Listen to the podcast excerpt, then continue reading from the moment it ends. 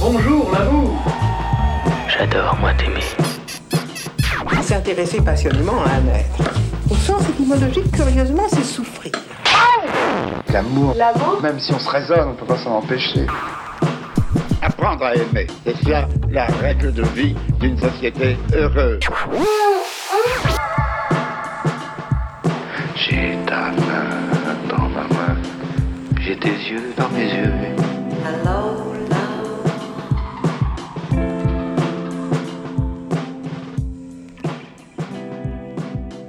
Bonjour et bienvenue dans le podcast de l'amour. Un podcast où j'invite des gens que j'aime à parler d'amour pour tenter de comprendre ensemble ce que c'est. Parce que l'amour est par essence indéfinissable, qu'il touche au meilleur comme au pire de l'être humain, parce qu'il fait tourner le monde et que je suis persuadée qu'il nous sauvera.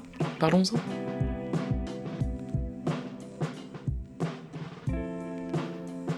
Livio, je l'ai d'abord connu par ses dessins. Sur son compte Instagram Livio et la vie moderne, il expose ses portraits de Parisiens grincheux, réacs, ridicules, mais si vrais. Et puis un jour, j'ai vu passer un post où il parlait du mobilier amoureux, de ces commodes pleines de souvenirs que l'on construit à deux et qui sont parfois si lourdes, si pleines qu'elles en deviennent immuables et cimentent encore un peu plus le couple. J'ai aimé la métaphore et j'ai donc rencontré Livio. Livio est nerveux, vif. Derrière cette énergie vibrante, j'ai découvert un homme honnête et très lucide, regardant bien en face ses failles, ses petites mochetés et n'ayant pas peur de s'y confronter. À l'image des personnes qu'il croque, il est grinçant, cynique et paradoxal, profondément humain et touchant. Livio, c'est un homme courageux, qui a parfois la tête dure, mais qui a su se remettre en question et affronter ses peurs pour vivre la grande histoire d'amour de sa vie. Alors Livio, tu nous racontes Salut Livio Salut, salut. Alors, euh, Cécile. attends, Cécile, bah ouais, du coup, je suis désolé. Y a pas de Salut Cécile.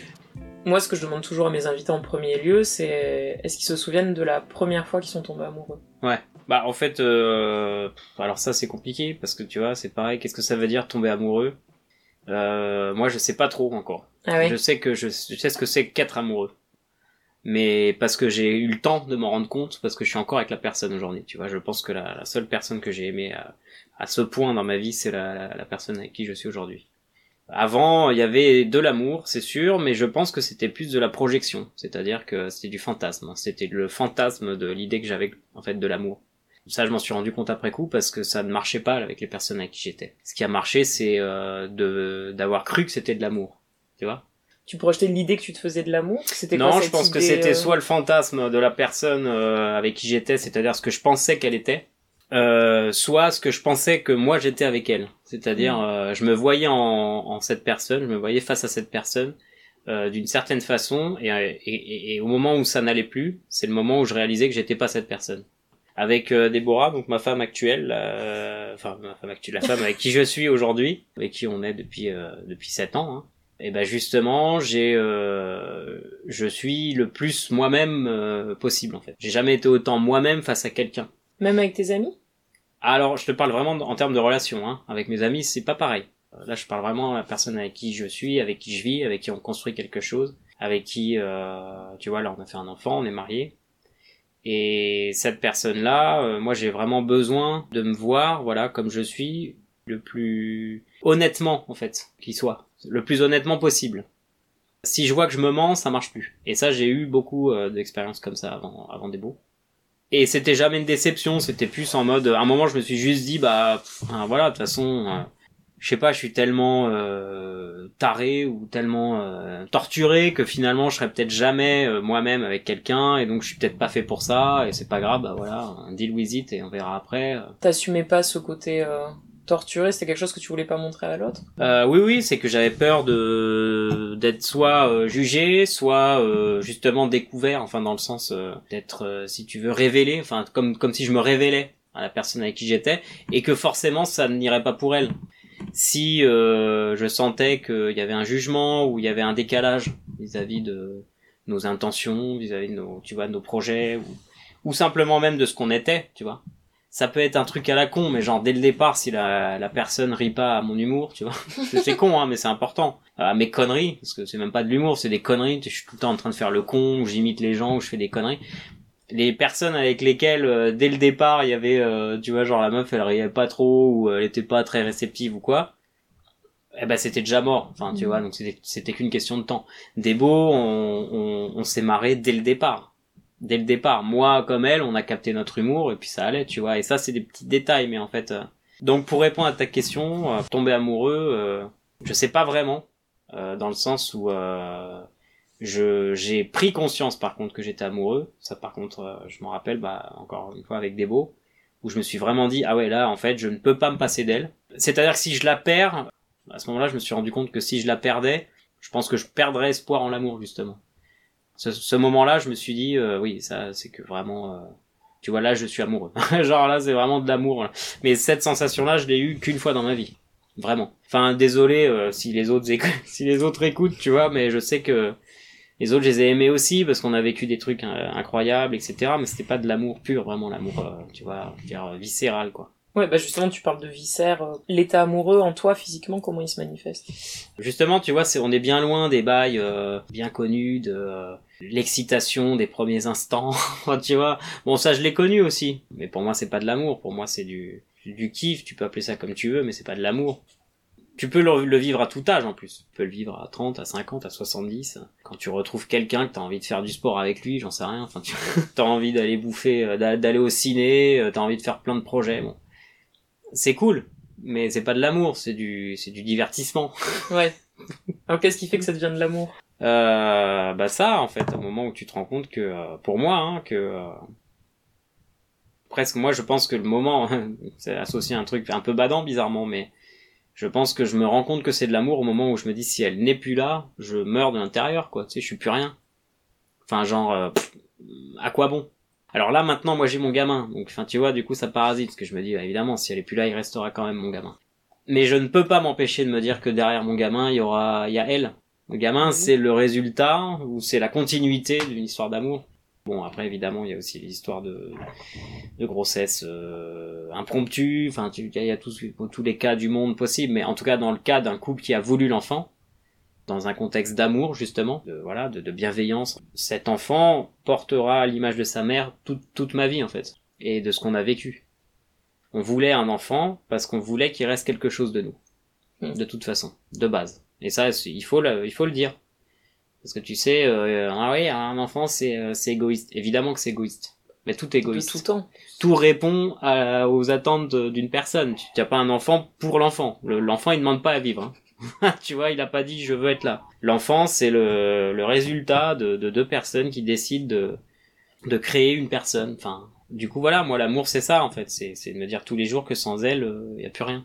Quelle part de toi est fusionnée à ce point tel qu'elle disparaîtrait avec elle? Ah bah en fait euh, justement la part euh, le- la part la plus importante. C'est-à-dire que sans elle, j'aurais pas fait euh, de BD. J'aurais pas créé le compte Insta. Euh, c'est euh, une grosse euh, part de, de créativité euh, de l'ombre, Déborah, tu vois. C'est un Mm. peu la ghostwriter. C'est des idées. C'est aussi même mes positions politiques, c'est-à-dire qu'elle m'a changé, euh, elle m'a fait changer d'avis sur des trucs. Elle m'a fait comprendre d'autres trucs, elle m'a fait prendre conscience de certains trucs, tu vois. Donc c'est cette part-là, c'est la part créative. Si Debo est plus là, il y a plus de, de, de il y a plus de, de, de ce que je suis aujourd'hui, de ce que j'ai pu devenir aujourd'hui, c'est-à-dire me rapprocher de ce que je voulais faire quand j'étais gamin, par exemple, tu vois. C'est Debo qui m'a aidé à, à parvenir à ce, ce, cet état euh, actuel, enfin, tu vois, professionnel en tout cas et créatif, ouais. Après, c'est justement le fameux sujet de derrière tout créatif, il y a quelqu'un, souvent une femme. enfin, tout simplement parce que les femmes sont invisibilisées, alors de moins en moins, mais dans un couple, en tout cas, pourquoi il y a autant d'hommes Tu vois, bah ça c'est le sujet dont on parlait euh, pour l'histoire des typos. Là, j'ai fait une story sur les typos. Oui, j'ai vu. Et voilà, et justement, euh, il y avait euh, des grands noms de, de typos que je connaissais. Ces grands noms, je les connaissais, mais je pensais que c'était des hommes. Carole Tombly, Carole, mais il n'y a pas de E, c'est une américaine, donc du coup, je- je- je- j'étais sûr que Carole, c'était un homme. Tellement, voilà, dans ce domaine-là, euh, les femmes, on n'en parle pas, mais comme plein de domaines euh, créatifs, machin. Et donc, je- j'ai tendance à penser que elle m'a permis d'arriver où j'en suis, mais aussi parce que je suis un mec, 6, etc. Et que elle, je pense que c'est une grande créative, euh, mais qui n'a pas euh, cette confiance qu'il faut, que nous avons, hommes 6, pour Blanc. euh, blanc évidemment, ouais, euh, avons ce privilège-là, de, effectivement, de pouvoir mener à bien des projets. Mais c'est vrai que euh, Debo, euh, c'est un peu, je suis un peu sa voix en fait, tu vois, je suis sa main parfois. Il y a des trucs, c'est, mais je suis parce que je suis d'accord avec elle aussi, tu vois, mais en tout cas son influence est telle que parfois j'ai juste à exécuter ce qu'elle, euh, ses idées à elle, tu vois. très souvent c'est c'est des posts qui ont un lien avec l'antiracisme ou avec le statut des femmes racisées par exemple, des trucs assez précis, tu vois, que moi je peux pas exprimer puisque je suis pas du tout dans ce. Parce qu'elle elle est racisée du coup. Elle elle est racisée. D'accord. Elle est doublement racisée qu'elle est, elle est juive et euh, de, de, de père camerounais. Elle vit une, une oppression, elle vit des agressions, etc. que moi je, je n'ai jamais connues, donc euh, je, je ne peux que m'inspirer de ce qu'elle dit et pense. Voilà, j'ai tendance à penser que très souvent les grands hommes, euh, je pense qu'il y a, il y a quelque chose avec la femme, tu vois, avec leur femme en tout cas. Tu veux nous raconter du coup comment vous vous, vous êtes rencontrés? Parce que Ouais. Tu sais, il y a les gens qui te disent euh, dès le premier regard j'ai su. Ah non, on s'est rencontrés, bah en fait à l'époque, bon, moi je voyais euh, plusieurs euh, meufs. J'étais pas du tout en mode je me pose ou quoi. Je me suis mis sur Adopt. Bon, c'était il y a longtemps. Hein. Adopt à l'époque, c'était un peu moins agressif que Tinder. Parce que t'avais le temps de raconter un peu des trucs sur toi, puis t'avais encore des descriptifs en mode euh, 1m80, euh, tel âge, je fais ça, j'aime si, euh, des goûts, tu vois. Mm. T'avais des photos, enfin il y avait toute une fiche qui était quand même assez... euh, un peu plus euh, développée que, que Tinder, ou juste ta gueule, oui, non, enfin tu vois. On s'est rencontrés comme ça, je sais plus, elle avait tiqué sur un truc, puis l'avait fait marrer, mais bon, elle en mode, elle était vraiment, déjà elle était jeune, c'était à 7 ans, donc j'avais 27 ans, elle en avait 19. Et moi j'étais en mode, bah, tu vois, j'ai vu sa, sa photo, j'ai dit, euh, elle est fraîche de ouf, euh, je veux la pécho. donc euh, j'ai envoyé un message, elle m'a répondu, on a déconné un petit peu. Je me suis dit, putain, en fait, non, elle est vraiment très jeune, tu vois. J'ai dit non, bah, bah, je vais pas la voir, ça va s'arrêter là. On a discuté vite fait, mais voilà, ça, ça ira pas plus loin, tu vois. Et en fait, elle a tenu à ce qu'on se voit. Donc on s'est vu. Alors euh, de manière euh, tout à fait neutre, hein, on s'est vu dans un sur un banc, là, boulevard des Gobelins, et euh, on a discuté un petit peu. Dès le départ, c'était un peu euh, oui, bon, enfin tu vois, elle est mignonne, euh, elle est pas con. Ça par contre tout de suite j'ai capté qu'elle était pas con. Et elle avait l'air d'avoir de l'humour. Enfin il y avait deux trois trucs qui faisaient quand même, ça a l'air d'être une meuf euh, une meuf stylée, tu vois. Et puis bon bah voilà, on s'est lâché là-dessus, on a dû passer deux heures ensemble, même pas. Ensuite on s'est revus, mais en mode un peu plus sérieux, genre bon cette fois on se voit à la maison et on boit euh, un verre et on mange et tout et on ken évidemment. Donc elle est venue ici parce qu'elle avait pas de chez elle, hein, elle était chez ses, ses, ses darons, enfin chez sa daronne. Et on a ken et là c'était euh, un truc de ouf. Alors que il faut que je dise que moi les premières fois c'est jamais ouf parce que je suis jamais en confiance et que qu'il me faut du temps moi pour euh, découvrir un corps et tout. Tu vois j'aime bien commencer genre juste des câlins, genre être nu avec la personne euh, ça me suffit pour les premières fois tu vois. Il y a plusieurs euh, injonctions qui font que bah être nu euh, le premier soir avec une personne, personne fait ça. Et du coup, moi, je suis un peu en galère en mode bon, euh, il faut expliquer. Bon voilà, moi, je vais pas te ken le premier soir. Juste, j'aimerais déjà découvrir un peu ton corps, être à l'aise avec toi. Enfin, moi, je suis comme ça. Je pense que ça m'a sauvé euh, d'être un putain d'agresseur, par exemple, tu vois, ou de, de violer des filles. je pense que j'ai au moins évité cette saloperie parce que je suis incapable d'être à l'aise avec une fille le premier soir, en fait. Donc avec Debo, bah, bizarrement, il n'y a pas eu cette barrière-là. Ouais, ouais. Avec Debo, dès le premier soir, j'étais méga bien et ça s'est trop bien passé, et c'était trop cool et et ça m'a fait ça avec très peu de filles. Et est-ce que Tu du coup, quand ça te fait ça, genre le lendemain, tu te dis ah Est-ce que tu interprètes ça comme un espèce de signe justement d'un d'un amour potentiel ou d'un Ah non, bah je euh, parle alors là, je parlais absolument pas d'amour à ce moment-là, mais je me disais sexuellement ça se passe très bien. Peut-être que c'est pas non plus gratuit, enfin il y a peut-être euh, quelque chose derrière, tu vois. hmm. mais c'est vraiment dans un deuxième, troisième temps, quoi. Et donc on s'est revus, et là, je pense que c'était tellement cool sexuellement qu'on s'est revus quand même plusieurs fois, mais juste pour le cul. Enfin, clairement, c'était en mode tu viens, on ken.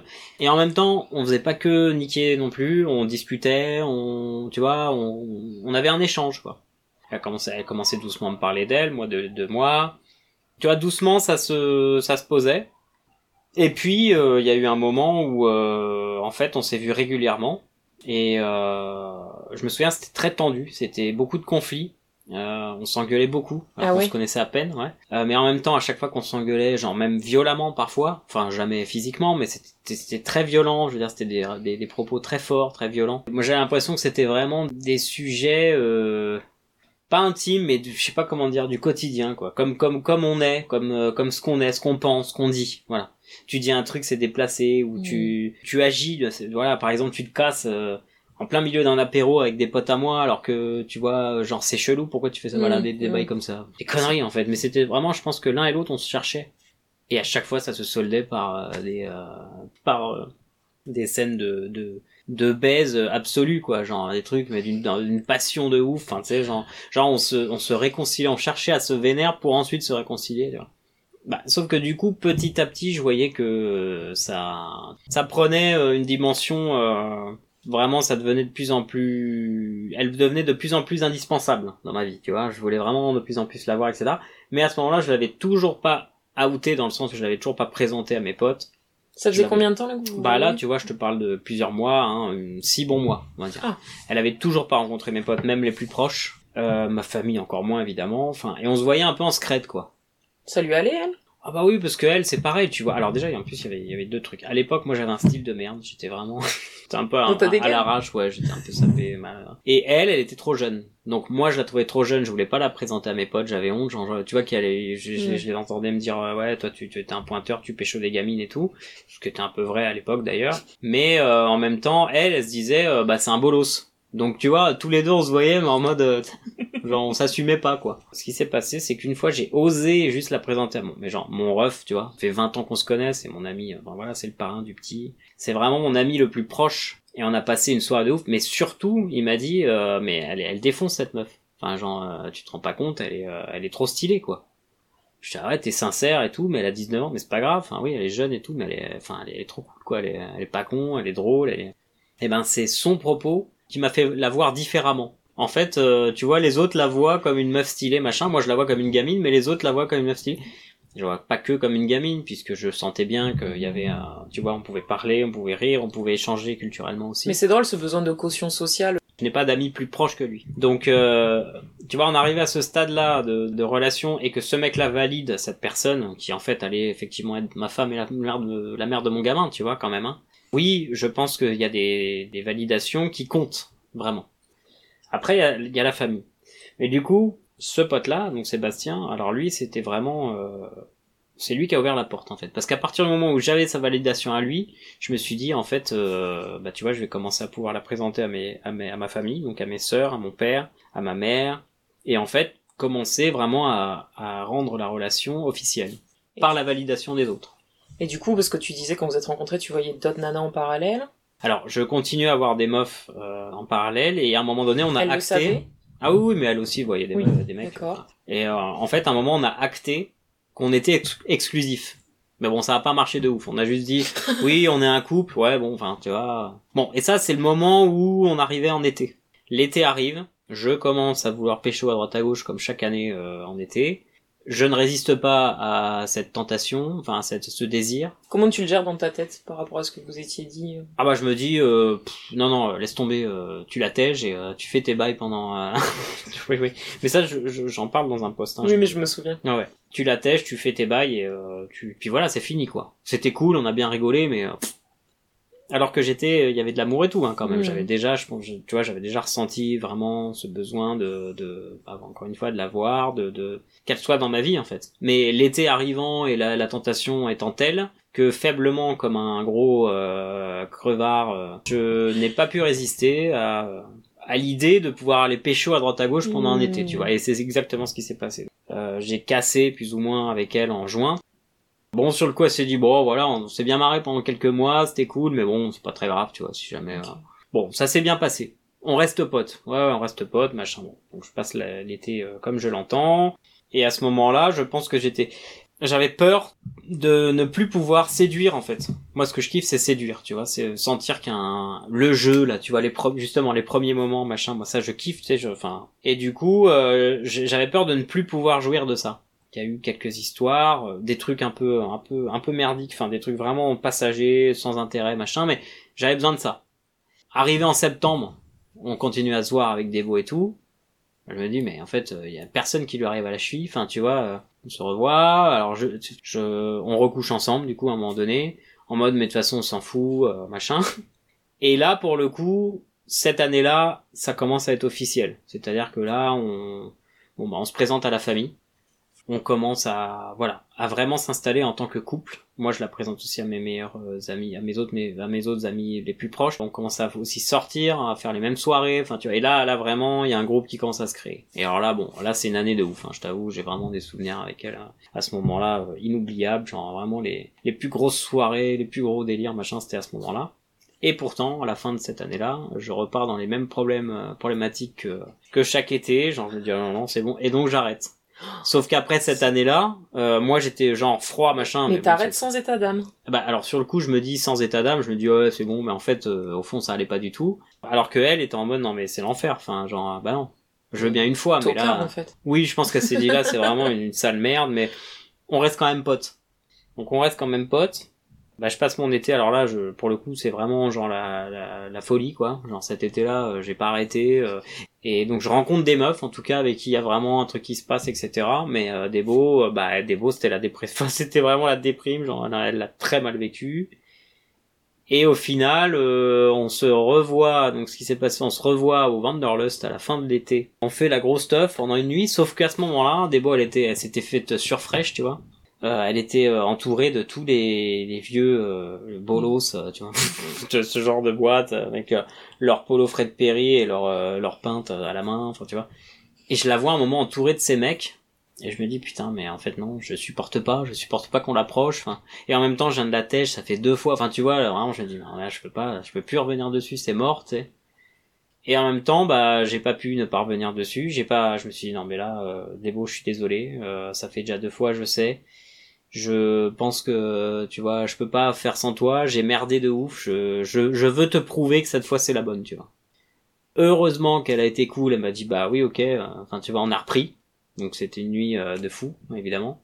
Enfin on est on est encore ensemble depuis tu vois. Donc euh, à ce moment-là je me suis dit si je veux la garder il faut que je fasse un vrai travail. Donc j'ai commencé à voir un psy. J'ai commencé à lâcher des trucs très lourds sur justement ma perception bah déjà de moi-même en couple euh, de du couple en général moi j'ai un une- tu vois j'ai une histoire de famille euh, une histoire familiale chaotique à ce niveau-là Non, tu me disais tout à l'heure que t'as grandi dans une euh, communauté? Ouais, alors quand je dis grandi, en fait, j'ai grandi parce que j'y allais tous les étés. Pendant plusieurs années, j'étais dans une communauté euh, New Age, un peu en mode, euh, tu vois, euh, on est tout nu dans le, on marche pieds nus dans l'herbe et puis euh, on fait des massages et puis euh, on fait des activités cheloues, tout ça. Et ça, du coup, euh, plus jeune qu'elle, qu'elle- Ouais. on, on, on, on gardera sous silence les activités cheloues.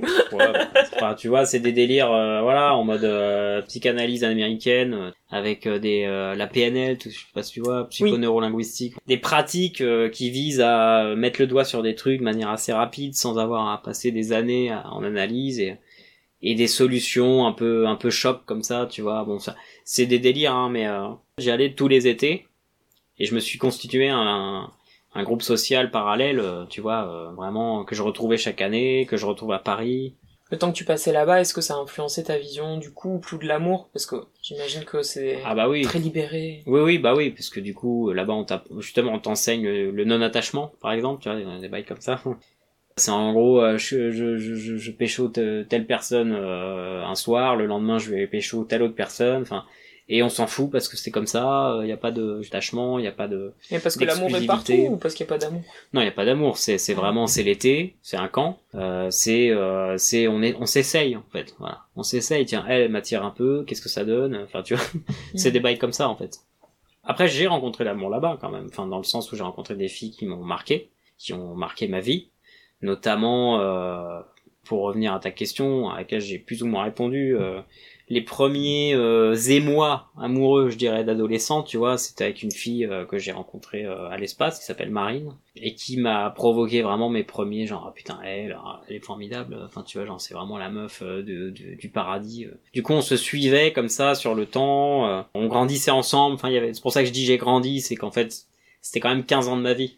Mais en été. Et en même temps pas qu'en été, puisque je voyais aussi les personnes du camp hors du camp, donc à l'année, et ça devenait vraiment, comme je t'ai dit, un, un groupe social parallèle, quoi, un microcosme. euh. C'est pour ça que je dis j'ai grandi, mais en fait c'est pas vraiment. Oui. Mais pas tout nu dans les Je, je, champs. vois, voilà, je suis pas né euh, Dans un dans, une meute de loups. euh, c'est pas, c'est pas, ouais. Hmm.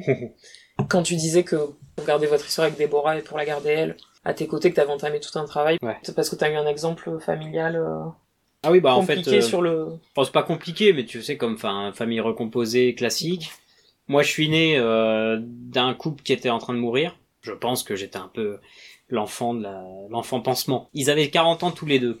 Mon père, il m'a souvent dit que euh, il avait été père très jeune, c'est-à-dire que mes deux parents ont été euh, père et mère, du coup, de, chacun de leur côté, à 20 ans.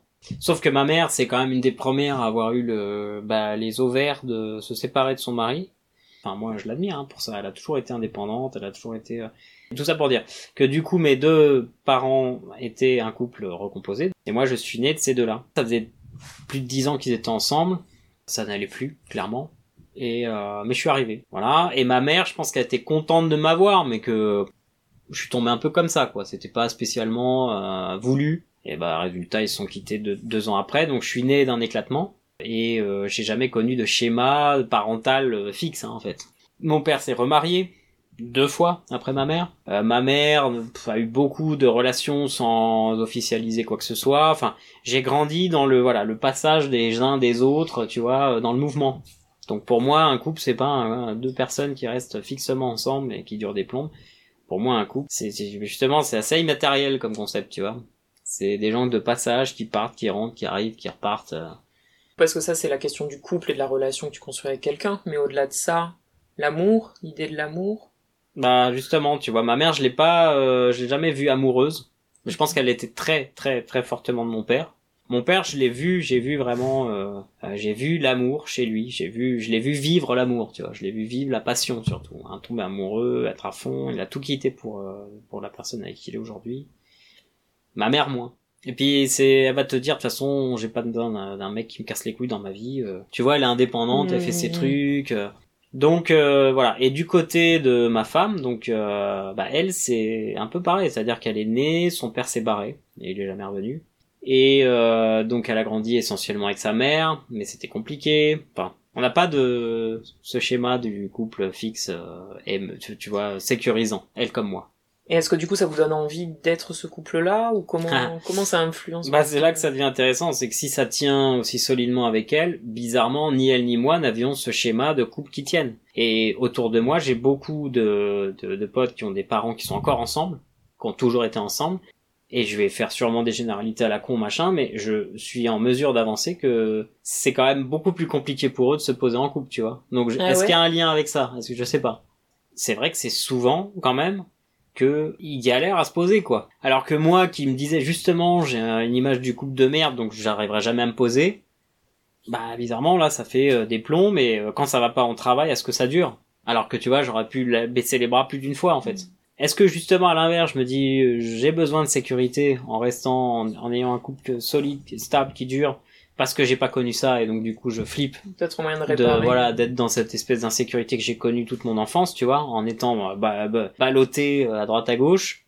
Je sais pas si c'est lié. Moi je sais Mhm. que j'avais pas d'idéal spécial de, de, de couple qui dure. J'avais surtout je voulais surtout avoir des gamins moi. Voilà. Ouais. c'était ma base euh, genre que le couple dure ou pas que je sois amoureux ou pas je veux faire un gamin à un moment donné avec quelqu'un qui est euh, ok pour ça avec moi.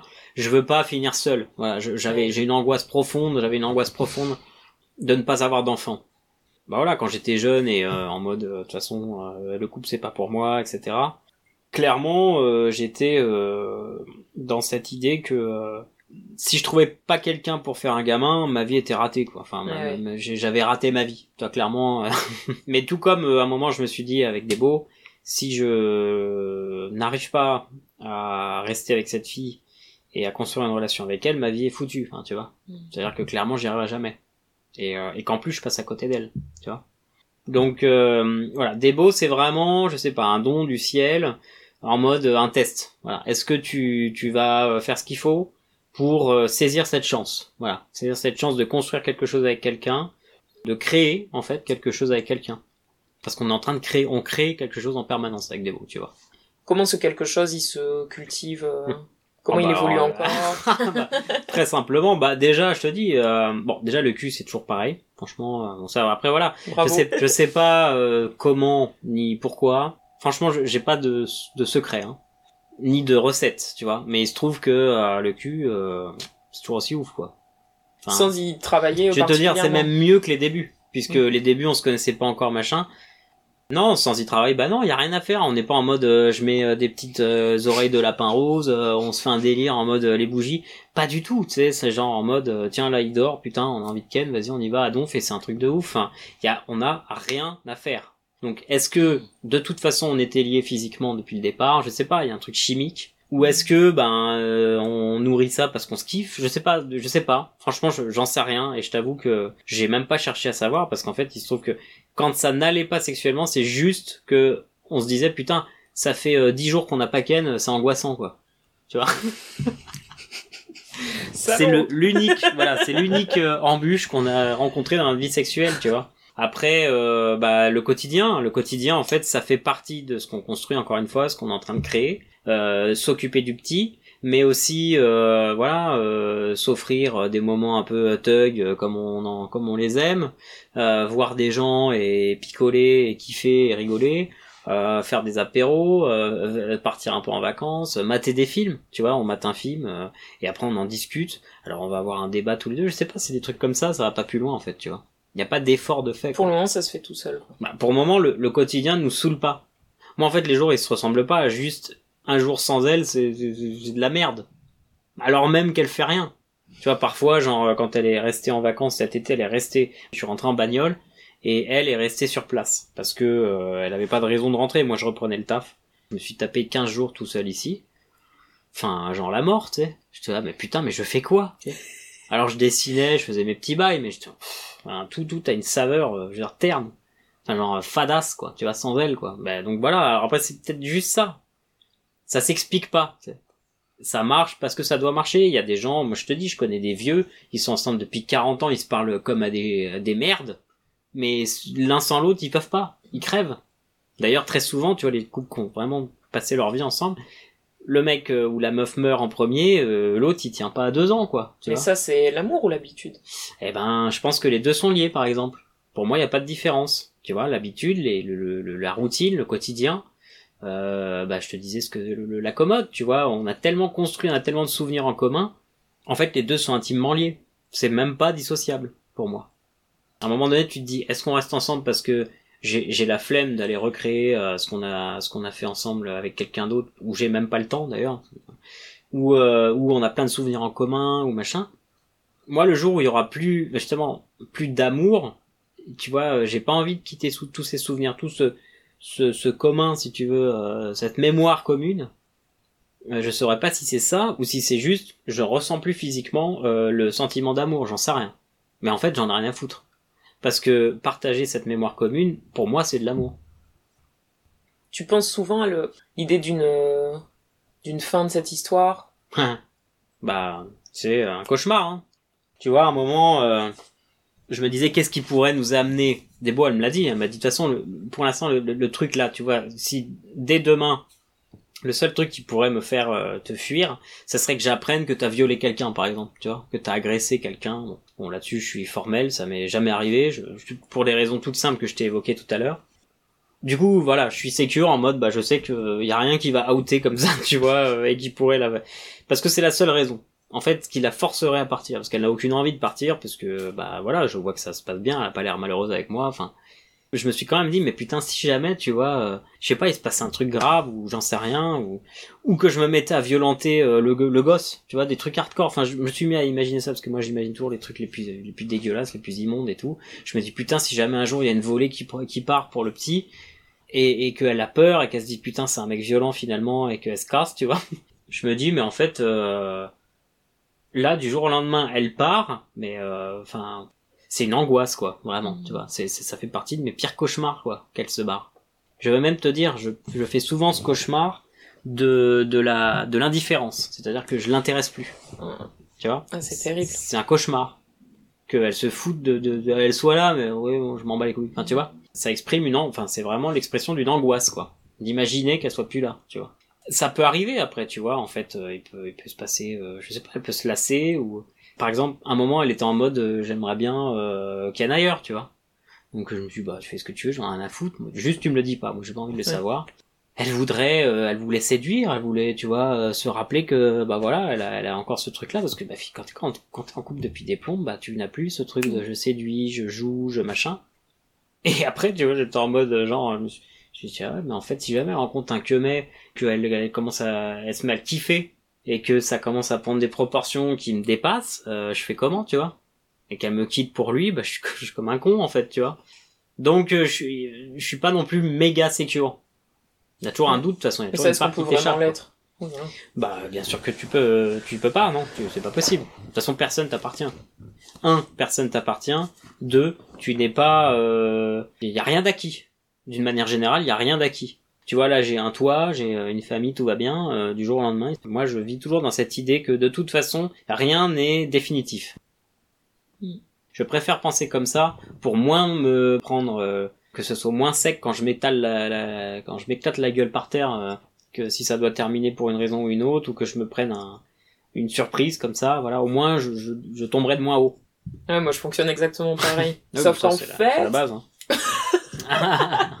bah ouais, mais maintenant j'en reviens un peu en me disant, euh, est-ce que c'est pas une manière aussi d'invoquer? Parce que moi j'avais l'impression que imaginer le pire, ça m'aide à m'y préparer en fait.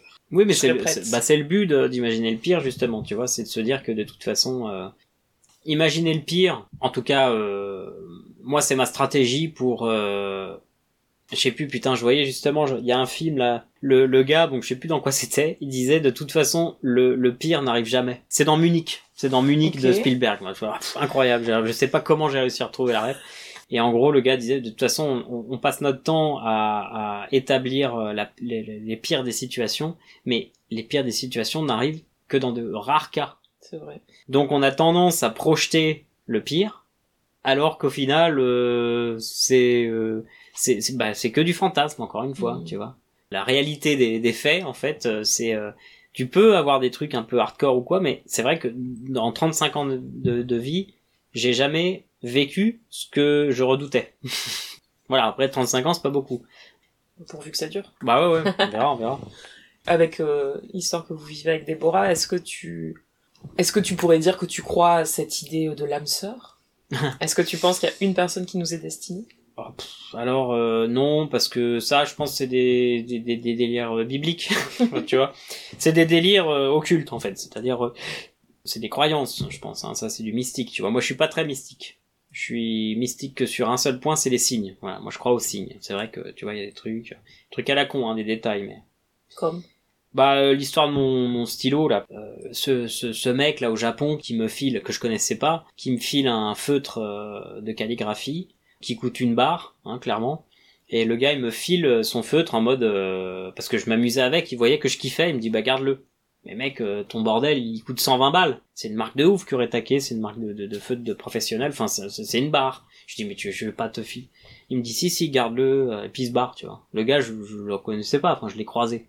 Et ben je me dis bah tu vois il m'a filé ce feutre, j'y ai tout de suite vu un signe en mode euh, fais ce qui te plaît, dessine, euh, fais tes bails, euh, fais tes trucs de tu vois, euh, prends ça au sérieux dans ta vie machin, c'est comme ça que j'ai commencé à faire de la BD. Voilà, ce genre de signe moi j'y crois. Après l'âme sœur, bah non justement parce qu'en fait, il y a pas d'âme sœur. Croire en l'âme sœur, c'est croire justement qu'un truc t'était prédestiné alors qu'une relation ça se construit. Une relation c'est des c'est un travail en fait, quotidien. C'est un travail, c'est des efforts, c'est ça va pas, il faut passer outre. Il faut trouver une solution à ça. C'est pas en mode ça va pas, bah, bah, c'est mort, euh, ça va plus entre nous, ciao. Bah, tu vois, bah là, bah ça c'est de la faiblesse, c'est de la fainéantise. Pour moi, ça demande du travail, ça demande du, du, du- de l'acharnement même des fois. même et, ça moi et surtout un travail sur soi, c'est-à-dire de l'honnêteté du coup, Ouais, ça. honnêteté euh, intellectuelle et, euh, et individuelle. Hmm. Pour moi, mais même en amitié, je trouve que ça se vérifie quand tu aimes quelqu'un. Moi, je peux pas me voir tel que je suis vraiment. Je pars du principe que moi, je peux pas être, qu'on peut pas être objectif sur sa propre personne parce qu'on est enfermé dans des trucs dont on n'a pas forcément conscience. Mhm. Mais que ce que les autres voient de nous, moi, j'attends des gens qui m'aiment, qui me renvoient un miroir justement pour m'aider à voir ce que je ne vois pas de moi-même. Alors comment dire? Oui, oui, oui. Ouais, c'est un peu je sais, mais Mais euh, mais ça a trait avec la révélation, je trouve, de soi dans les yeux de Bah, l'autre. en fait, euh, l'autre n'est pas là non plus pour te montrer que t'es une merde, parce qu'on est tous aussi une merde, hein, quelque part. Euh, l'autre n'est pas là pour ça, mais en fait, euh, à un moment donné, tu te rends compte que t'es une merde devant elle parce que t'as fait un truc qu'il fallait pas. Et c'est ça, tu, tu prends conscience d'un truc parce que tu as mal agi, et qu'elle réagit, et sa réaction compte. Pour moi, c'est ça. Son, si tu veux, sa, sa remontrance, voilà, elle compte. Si, si tu, tu, tu fais un truc, la personne t'en a rien à foutre, tu dis, bah, tu va te faire enculer, je, je- on arrête là, et puis c'est, c'est pas grave. Mais sa réaction compte, donc, bah, tu dis, bah oui, là, j'ai été une merde, il faut que je fasse un travail. Et donc, je, je vais faire ce qu'il faut pour arrêter d'être une merde. Avec Debo, à plusieurs reprises, j'ai été une merde. Mais alors, une vraie merde. Et elle a eu le cran de, non seulement de me bien me foutre le doigt dessus, mais en disant, t'es une vraie merde, il faut que tu fasses un truc là-dessus, mais je vais pas te lâcher pour autant. Hmm. T'es une vraie merde. Je t'aime pour ce que j'aime chez toi, ce qui est cool, et aussi parce que t'es une vraie merde, mais qui est capable de faire un taf pour être un peu moins une merde. Et c'est ça, en fait, ce, que, ce qui se joue. L'autre est là juste pour euh, révéler une partie de toi, point.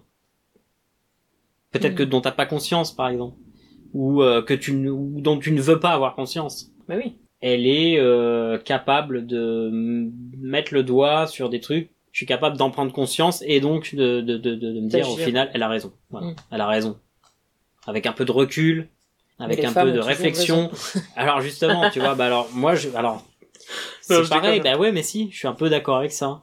Mais pourquoi ça soit aussi c'est systémique, c'est-à-dire Mm, que euh, on vous a tellement, euh, je veux dire, bafoué, euh, euh, étouffé en fait vos, vos, vos, vos voix, votre vo- votre existence d'une manière générale, tu vois, que vous êtes habitué à, à vous dire les choses pour vous, mais les garder pour vous et et pas faire de remontrances ou de conseils surtout aux hommes. Enfin, tu vois, il y a un, un truc vraiment, il y a un- vraiment un truc comme ça. Mm. Alors que nous, il y a pas de problème, on dit ce qu'on veut à qui on veut et hein, tu vois, quand elle a un truc à dire, j'ai beaucoup de, il me faut beaucoup de temps pour me dire, euh, mec redescends, écoute ce qu'elle a à dire, euh, parce que bah tu n'as pas forcément raison. Bah ça, ça demande beaucoup d'efforts, de travail. et elle te montre une, un tableau, tu vois, une porte, un portrait de toi que tu ne veux pas voir. Au lieu de le rejeter en disant non, ce n'est pas moi, euh, il faut dire oui, c'est moi, effectivement, je suis laid, mais c'est moi. Et donc il faut accepter ça en fait. Et bah cette personne-là, elle, elle, elle compte pour ça en fait. Elle compte pour te faire prendre conscience que tu n'es pas un être idéal, tu n'es pas un être parfait. Oui, et puis je pense que c'est ce truc de dire que même si tu es un être euh, imparfait, tu n'en es pas moins aimable. Aimable dans le Bah, sens, dans le sens être aimé. ouais, ouais, ouais. Bah, pas oui, dans le sens bonjour Oui, dans le sens, euh, il est poli, ouais. Euh, aimable. euh, Pour elle, c'est, enfin, si tu veux, c'est, pareil. la- L'amour, l'amour, quoi. hein. L'amour, dans, dans ce cas-là, en tout cas, c'est un liant qui nous permet de créer. Pour moi, c'est ça. Je demande aux gens que j'aime, enfin avec qui j'échange donc un texte, un texte ou un matériau euh, qui parle d'amour et qui les bouleverse. Mhm. T'as choisi de me parler d'un film? Ouais, alors moi je ouais, je voudrais parler de Lost in Translation. Alors pourquoi ce film? Parce que euh, tu vois, moi je suis pas un méga film d'amour. Par contre, Lost in Translation qui pour moi est un chef-d'œuvre absolu euh, du cinéma euh, post 2000. voilà, elle a su Coppola euh, elle a su parler si tu veux de euh, bah justement ce que ce dont on a un petit peu parlé aujourd'hui, c'est-à-dire le fait de se rater, c'est-à-dire le fait de d'avoir en fait de, de plus vivre l'histoire d'amour dans le fantasme, dans la projection, que dans la réalité des faits. Euh, ce qu'elle dit dans ce film, c'est ces deux personnages, ces deux personnages se croisent, ils sont tous les deux perdus. Symboliquement, ils sont au Japon, donc déjà en plus ils comprennent pas la langue, ils ont pas de, tu vois, de, de perdu dans la traduction, c'est-à-dire ils, ils comprennent même pas ce qui se dit oralement, donc ils sont non seulement perdus dans leur vie, mais perdus géographiquement, physiquement, au moment du, du film, de la narration, du récit. Et ils se trouvent à ce moment-là. Ils sont tous les deux perdus dans leur vie, se trouvent à ce moment-là. L'une, qui avec un mec qui va se marier, mais qui y croit pas, on sent qu'elle est à côté, qu'elle euh, elle le sait, et enfin, tu vois, elle se ment. Et lui, qui est euh, un vieux, euh, qui, euh, voilà, qui a vécu, qui a fondé sa famille, qui est encore avec la femme, qu'il a l'air d'aimer d'ailleurs, mais que, mais, mais qui a oublié une partie de sa jeunesse, qui a oublié quelque chose. Enfin, il y a un truc à un moment donné où ils se croisent tous les deux, à ce moment-là, et ils se rencontrent et ils s'aiment, en fait. Ils s'aiment parce qu'ils se, ils arrivent à se trouver pile au bon moment et en même temps au pire moment de leur vie. Et c'est exactement ce qui s'est passé avec Debo. C'est-à-dire qu'on s'est trouvé au bon moment et en même temps euh, au pire moment de nos vies. C'est-à-dire que c'était pas du tout le moment. Mais tout comme c'était pas le moment de se marier, c'était pas le moment de faire un gamin et c'est jamais le moment de rien en fait. Et c'est ça ce que dit ce film. De toute façon, c'est jamais le moment de rien. Et du coup, bah, ils se ratent, et ils savent qu'ils se ratent, et c'est ça qui est beau, en fait. Tu vois En tout cas, c'est ce que ce film euh, m'a laissé, tu vois, à vie. Et, euh, et c'est pour moi un des plus grands films de l'histoire du cinéma. Par sa simplicité à transmettre euh, cette idée qu'on passe beaucoup de temps à se rater, à rater des choses, qu'en fait, euh, bah, peut-être que c'est comme ça que ça, que les, les belles choses se font, quoi. C'est que justement, on peut pas les vivre. ah, c'est, bah ouais, c'est deep, hein. Mais au final, euh, tu penses que c'est pour ça que t'as que t'as réussi à pas rater des bords Euh, je pense que c'est, y a pas de raison en fait, ça s'est fait comme ça, Mm. voilà. Mais euh, c'est euh, avec des bords, on a failli se rater deux fois quand même, et on aurait dû se rater d'ailleurs en fait, je pense. Mais il se trouve que je sais pas par quel miracle ça a tenu, voilà. On aurait dû se rater, on s'est pas raté, je sais pas ce qui a fait que euh, on s'est pas raté. Je, franchement, je, je, je, je, je saurais pas te dire. Personne saura te dire. Écoute, on arrive au bout, est-ce que... oui, je pleure toujours à un moment. c'est bien, c'est bien. Est-ce qu'il y a quelque chose qu'on n'aurait pas évoqué que tu voudrais rajouter sur, sur l'amour? Oh bah non, hein, moi, euh, si, peut-être finir sur euh, le fait que, euh, de toute façon, moi je suis assez pessimiste. Je préfère euh, toujours euh, le, le mauvais côté des choses, le, le côté un peu, euh, un peu triste justement des choses me, me séduit plus que les choses qui marchent super bien. Enfin, moi ça me fait chier. Des gens qui sont justement dans un idéal de couple, dans un, Ah, ça, ça, y a rien qui m'angoisse plus que des gens qui se détruisent, qui se déchirent, qui se remettent ensemble. Enfin, ça, ça, ça m'intéresse, tu vois. Euh, j'aime bien. j'aime bien ces, ces récits de couples qui foirent, qui finalement ils se remettent et puis tout le monde est là en mode ah putain il galère, il galère, mais en fait c'est ça qui nous passionne quoi, tu vois. C'est ces couples qui foirent. Moi je suis pour euh, que ça éclate. Je suis pour ces couples qui s'engueulent euh, Mm. euh, publiquement et toi t'es là t'es gêné, mais ouais mais en même temps c'est ça que tu racontes, c'est ça qui, tu vois. Bien sûr. Euh, Donc euh, voilà, moi j'aime j'aime bien parler de l'amour dans ses pires aspects en fait. Et je pense que c'est parce que justement on préfère parler de la merde, mais que tout comme exactement le, le, le, tu sais ce- cet exemple de je rentre de voyage, de quoi je vais te parler?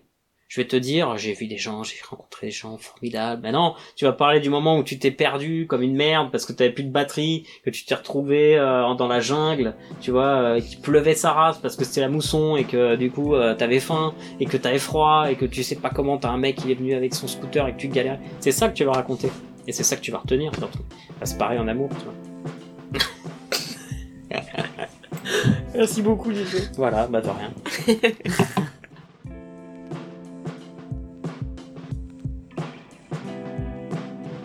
Le 20e épisode du podcast de l'amour. Merci pour votre écoute. S'il vous a plu, si vous en voulez encore, vous connaissez la marche à suivre. Abonnez-vous au podcast, commentez, cochez les 5 étoiles de Pure Love qui nous permettront de sortir du chaos des algorithmes. Et surtout, faites tourner. Répandez de l'amour. Ça compte. Cet épisode marque la fin de la première saison du podcast. En attendant la seconde, on se repose, on prend soin de soi et on revient très vite vers vous pour vous proposer encore plus de témoignages et de réflexions amoureuses. Ce podcast est réalisé par Cécile Farg, produit par Lise Gervais, la composition musicale est de Jonathan Figoli et le visuel d'Émilie Farg. À bientôt!